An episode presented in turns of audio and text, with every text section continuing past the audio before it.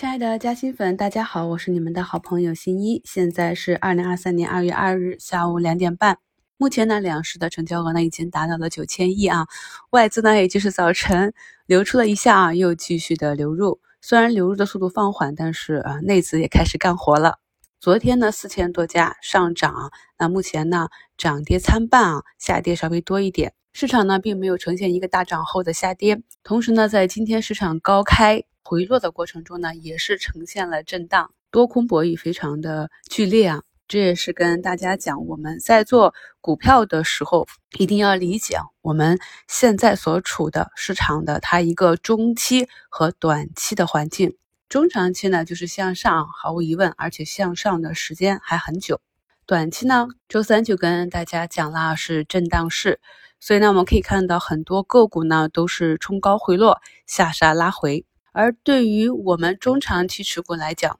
一方面呢是等到大跌或者调整到位的机会去回补仓位，另外一方面呢，日内的差价是在个股早盘冲高回落的卖点，以及呢下杀拉回的止跌点。这一部分技术呢比较难，我给大家呢在本节目的图五中贴了我们在去年五六月份的三期直播课程，是高阶技术课。当然呢，也有很多朋友说没有时间看啊，因为我们是一路安心的从二零二二逐步了解了这些行业和企业在那里呀收集的筹码，所以现在无论是有浮盈还是暂时的浮亏，很多朋友就选择躺倒不动了，这样呢也是可行的。先简单来复习一下我们近期讲的技术啊，看一下图一呢是似水流年九九九朋友啊，他今天收获了一个百分之二十的涨停。那我们来看一下它今天收获的这个涨停的图二，是不是就是我昨天在收评里给大家贴的爆点图？所以呢，对于很多仍在底部啊，刚刚有量价齐升的迹象，然后股价运行到一个关键点位，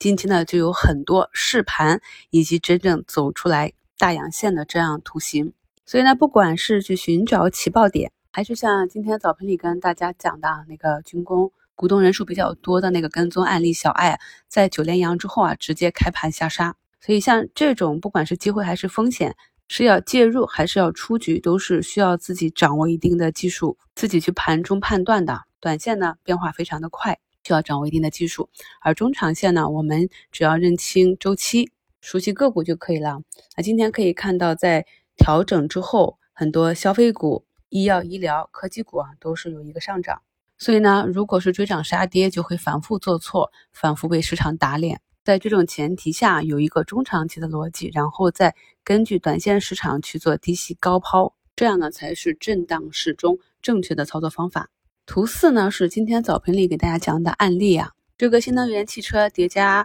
广可胶双线，早晨给你们做早评啊，就没来得及在竞价的时候啊去做一把差价。相信呢，很多朋友也是反应不过来的。贴这个图的案例呢，就是想跟大家讲，我们呢如果有中长期的逻辑，然后也会看图，短期呢啊要做到三五天啊一两周不看盘，也能够淡然的持股。像这种错过了早盘高抛的机会呢，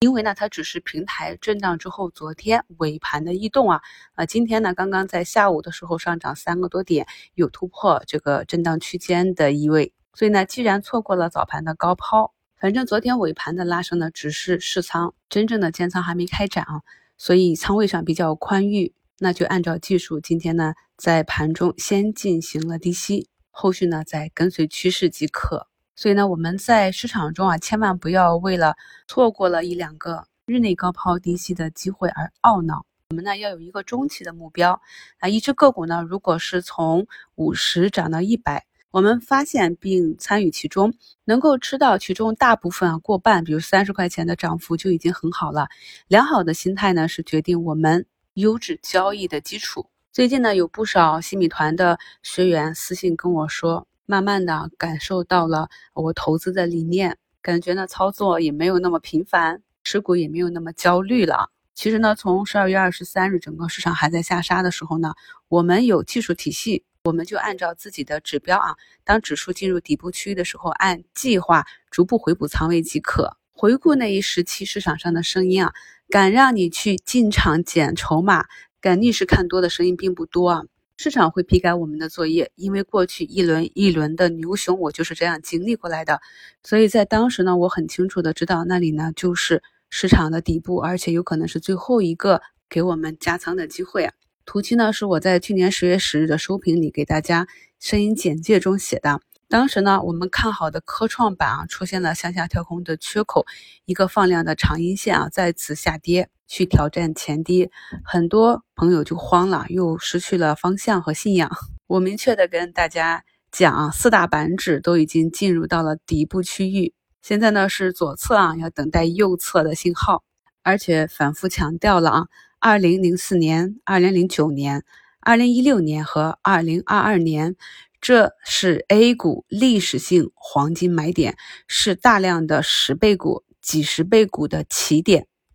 其实呢，道理很简单啊，大家回去看一下，这些年份呢，都是在市场一波大牛市或者很好的行情之后的股灾行情，只有多重的利空才能给我们杀出非常优质又便宜的筹码。盘前的呼声啊，全面推行注册制是利好券商的，结果呢，红塔证券也没有封上二板。现在是一个烂板啊，龙头中信证券呢也是一根大阴线，整个市场呢在不断的发生变化，我们只有跟得上这些变化，并且能够走在市场上最聪明的资金之前，我们才有机会摆脱当韭菜的命运，并且呢有机会走在市场之前。在昨天啊和今天早盘就跟大家推断出来，伴随着今天中测的复盘啊，今天可能是很多军工的短期兑现点。可以看到呢，目前市场上很多前期涨幅比较大的军工股，今天呢都在下跌。市场呢在不断验证我们的推断。今年呢也是比较幸运啊，兔年回来，我们关注的成飞机成这些军工股都涨得不错，前三个交易日就给了三个涨停，所以呢。当市场出现退潮的时候啊，我们就执行自己的对卖出体系即可啊。这里呢，简单跟大家分析一下为什么年前内资不作为。其实呢，在二零二一年的时候，外资呢就开始离场了。大家还记得那个时候，宁德还在不断的冲新高的时候，我就说宁德大股东啊，外资在减持，他们真的是非常聪明的资金。所以呢，在二零二二年，其实内资净值受伤很重。在这样一个低净值的情况下啊，节前呢又没有新增资金去推动，所以他想重仓也没有办法。全面放开注册制之后呢，大家应该听到一个声音呢，就是去散户化。其实并不是指啊把散户都干掉啊，我们的机构呢在过去的交易中也都是大散户而已。我认为这里呢是一个机构思维和散户思维。那如果坚持听我节目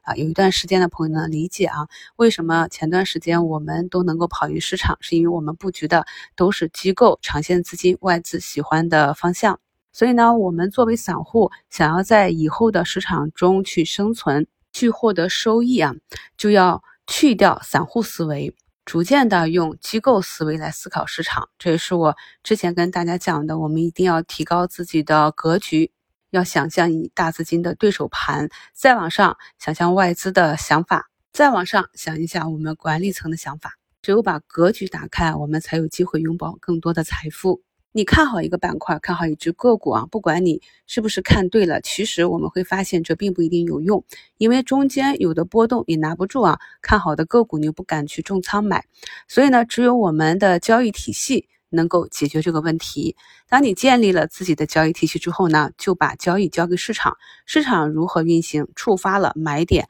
卖点、加仓点、减仓点，执行即可。那长此以往呢，你复盘会发现啊，你的收益呢可能会远远的跑赢市场上的机构和大盘。在近期的一周展望里和啊做了两期二零二三年的行情展望，我都分析了接下来我们市场的上涨周期是很长的。当前呢，我们是一浪上涨，后面呢还会有二浪调整。那二浪调整之后呢，还会有三浪上涨。牛市初期的涨幅呢会比较温和，走势会有反复。那最后的阶段呢才是疯狂的时候。所以呢，我们底部收集的筹码，那这些好公司的底仓我们要拿住。虽然呢，现在大盘才三千两百点啊，但是你回头复权去看一下这些优质的公司，他们的股价呢，其实早就已经比过去那些五六千点的牛市翻了好多倍了。这也是我一直强调，二零二二年是罕见的抄底大年的原因。我知道很多朋友呢都在担心那个二浪调整。